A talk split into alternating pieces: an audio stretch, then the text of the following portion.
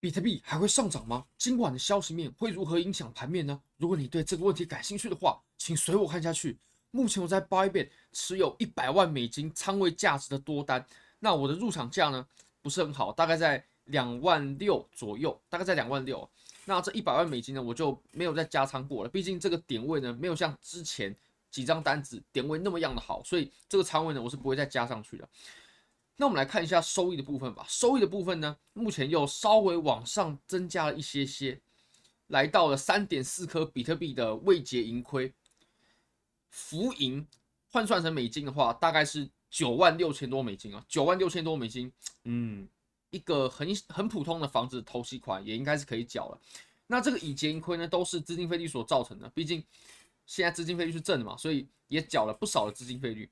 好，那如果你也想像我一样交易的话呢？Bybit 是我非常推荐的交易所，无论从挂单深度、顺滑体验、交易界面都无可挑剔。现在点击下方链接注册，入金一百美金过后，KYC 就会返还一百美金的现金。现金啊，各位，这是什么意思呢？就是你可以直接提现的。非常欢迎各位点击下方链接，要抢要快，名额有限，送完为止。Bitget 注册、入金、KYC 交易等等等等，都会获得随机的赠金。好那我们来看一下吧。其实我现在手上的这张仓位呢，最重要的事情就是要考虑现在是否应该要对冲，是还是要直接把这张单子给平掉。毕竟我们等一下呢有一个很重要的消息面，其实也就是美国的货币政策嘛。美国的货币政策呢会在我们东八区，对于我们来说的东八区，呃，我们东八区的三月二十三号凌晨两点的时候，那对于美国人来说呢是三月二十二号。有些人可能会看到说是。三月二十二号，那个是美国的时间。那对于我们来说是三月二十三号的。我们来看一下啊，这张单子应该怎么做处理呢？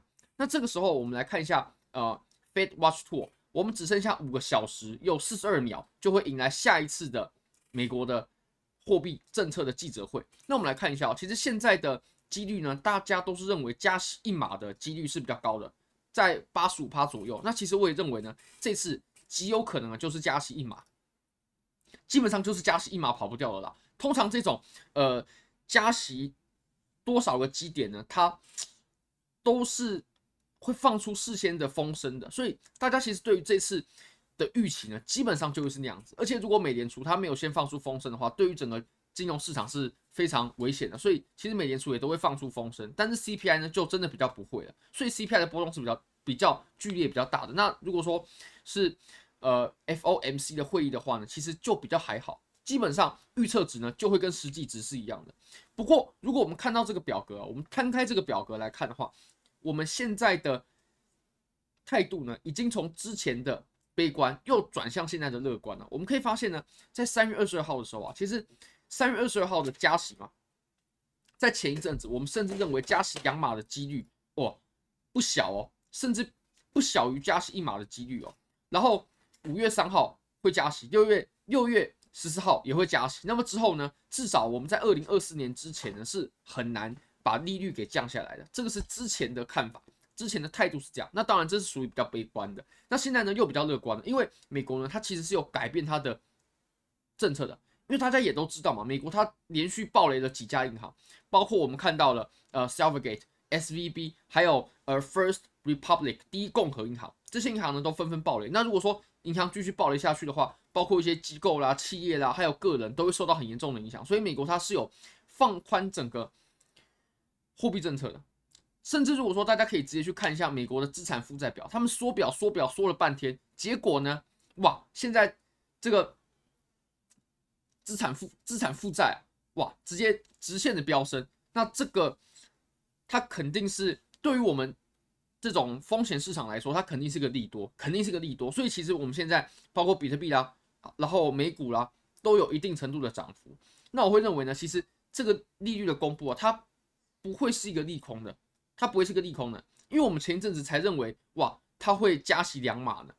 那我们现在你可以发现哦，我们降息呢，最快最快会直接在年中七月二十六号的那一次会议就会开始降息了。那这个绝对是非常非常大的利好，因为美国之前是怎么说的呢？美国之前是说，二零二四年之前他们不考虑降息哦，所以现在其实大家是比较偏向乐观的。那我甚至认为，等一下呢，呃，它不会是一个利空，它至少不会是个利空。所以我个人是目前来说啊，是没有去把仓位做对冲的，我相信可能也非常多人像我一样，毕竟大家也都是这个频道的观众嘛，可能也都持有一张多单。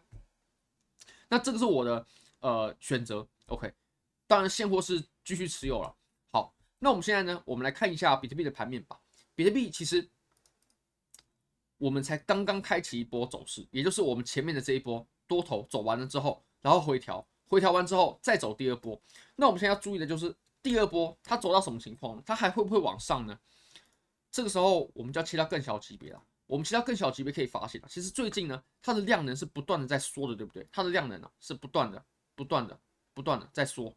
那这个情况，我会认为它其实是处于一种调整当中，而且这个调整呢，它是很强势的调整。怎么说呢？我们来看一下这个调整呢，它所形成的结构好了。这个调整所形成的结构啊，其实走的是一个这种。上升的三角，那这种上升上升三角啊，其实是很强势的结构。如果在一一段调整的过程当中，你可以发现呢是怎么样？其实我们这一段是我们从这里行情开始嘛，开始过后经历了回调，回调过后呢又开启第二波。那我们这这种走势啊，其实我们其实还是在上涨的过程当中嘛，在四小时绝对是多头趋势无疑，只是我们现在呢进入到了调整当中，所以走的比较缓和一点。但如果说我们再观察一下细节，你可以发现什么？我们观察一下细节，我们可以发现啊，在调整的过程当中啊，它的低点啊都是在不断的抬高的。你可以发现，一开始我们的低点在这里，那后来呢，我们移到了这里哦，然后再后来我们又移到这里，然后再移到这里，它的低点是不断的在抬高的。那么高点呢，它都维持在一定的水平位置，也就是大约在我们两万八千五百左右的这个位置嘛。那这可以表示什么？这可以表示啊，这里为什么产生反弹呢？为什么这里会产生低点呢？就表示有人在这里买。那既然有人在这里买，一开始买的人的价位呢，他觉得哦，回调到了两万六的时候，好，我买了。然后呢，往上涨了过后又回调了，回调到两万六这个地方，他才要买吗？哦，不是，他开始拉高他的价位了。他现在两万六千六、两万六千七，他就要抢着买了。也就是大家对于比特币未来的行情呢，期许啊是有增加的，要不然他应该要等到两万六的时候再买，他不他不会去明明在两万六千六七百的时候他就买了，OK，然后你再继续看哦，这个效应呢，它就愈发明显。像我们到这个位置的时候，哎，他应该等到在这个价位的时候再买再进场啊，但是哎，我们两万七的时候，两万七千多的时候就买，那甚至到这里我们两万七千五六百的时候，哇，他也买了，那这可以表示其实想买的这一群人啊。他们不断的把他们的价位越拉越高，越拉越高。那想卖的人呢？他们都把比特币啊在一样的价位给卖掉，就是在两万八千五百的这个位置。你可以发现，我们在这里有触点嘛，然后这里有触点，这里有触点。